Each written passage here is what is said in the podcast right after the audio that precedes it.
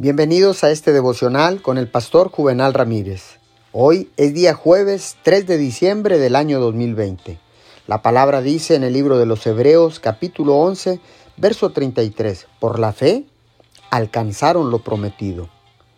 Bajo ciertas circunstancias, la oración persistente puede producir seguridad adicional de las promesas de Dios.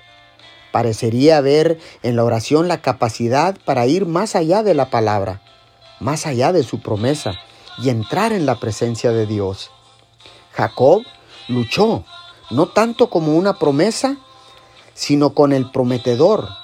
Debemos aferrarnos al prometedor, o de otro modo, la promesa carece de propósito. La oración bien puede definirse como la fuerza que vitaliza y vigoriza la palabra de Dios aferrándose a Dios mismo. Al aferrarse al prometedor, la oración libera la promesa personal. Oramos, amado Dios. Gracias porque siempre eres fiel a tus promesas. Te damos todo el honor y toda la gloria en el nombre de Jesús. Amén y amén.